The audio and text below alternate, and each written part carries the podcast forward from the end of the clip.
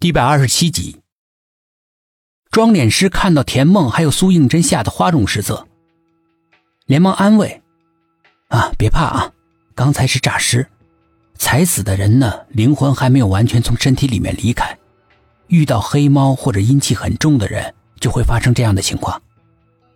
可以在他的眉心和耳孔里面插上银针，就能够定住他的魂魄，不出来吓人了。”苏应真说道。哎呀，这种方法太狠毒了吧！会叫死者永不超生的。装脸师连连否决。一旁的沈志远有些看不过去了。真真，董一奇好歹是你和我们一起出生入死的好兄弟，况且他活着的时候对你那么好，你怎么能够这样对他？沈志远说着说着，忍不住流下泪来，把脸转向了一边，不想再看到苏应真。苏应真的脸一阵红一阵白。我只是想一起活着的时候，可是顶天立地汉子，不想他死后灵魂害人嘛。如果真是那样，到时候抓他的还是我们，我可不想他死在我们手里面。啊，不会出现这种情况的，诈尸只要化解了就没事了。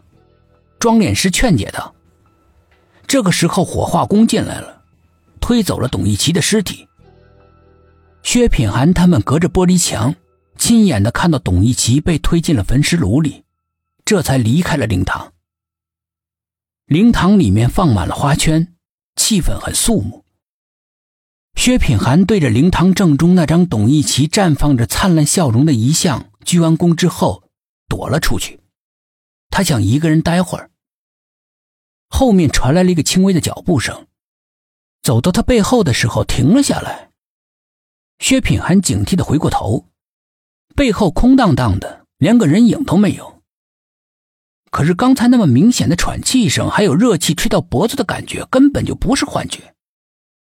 他不由自主的四处张望，那一排排花圈后面，似乎有个人影一闪而过。薛品涵的心里面一动，他立刻追了过去。那个人影很快没了踪影。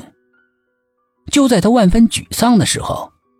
肩膀被人轻轻的拍了一下，薛品涵急忙回过头，不远处的丛林后面有一个脑袋正对他张望着。见到他朝着自己这边看了过来，那颗脑袋一缩不见了。薛品涵快步跑了过去，树丛后面仍然看不到人影，他不禁心下狐疑：“薛警官，我在这儿呢。”一个细微的声音呼唤着他。薛品涵循着那个微弱的声音看过去，墙背后沈坤泽的脑袋时隐时现，似乎是很害怕别人发现。薛品涵见状，立刻警惕的向四周扫视了一遍，没有什么人注意他，他马上跑了过去，一闪身躲在了墙的后面。沈坤泽正一脸紧张的贴着墙，探头探脑的往外面看，见到了薛品涵，就像见到救星一样。眼睛里面含着期待。你怎么在这里？薛警官，一定要救我啊！我觉得有人想杀我。薛品涵一听，心里面咯噔一下，他顿时升起了不好的预感。那只看不见的手又开始行动了。你知道是谁吗？我怀疑，想杀我的那个人就是杀死老太太的凶手。你怎么知道是他？因为我闻，沈坤泽本来说的好好的，突然停了下来，鼻子在空气中使劲的闻了闻，神情马上变得惶恐不安。他来了。说完之后，急急忙忙的向远方跑去，很快就消失在茫茫的雾霭之中。薛品涵正心中疑惑：“组长，组长，你在哪儿呢？”附近传来了一个女人的声音。紧接着，空气中弥漫着玫瑰花香。我在这里。你一个人躲在这里干什么？田梦很好奇的问。他一边说着，眼睛还不停的四处搜索。薛品涵马上快步的向灵堂走。我只想一个人静会儿，这样都被你找到了。田梦似乎是不关心他说了什么，而是不停的往后面看。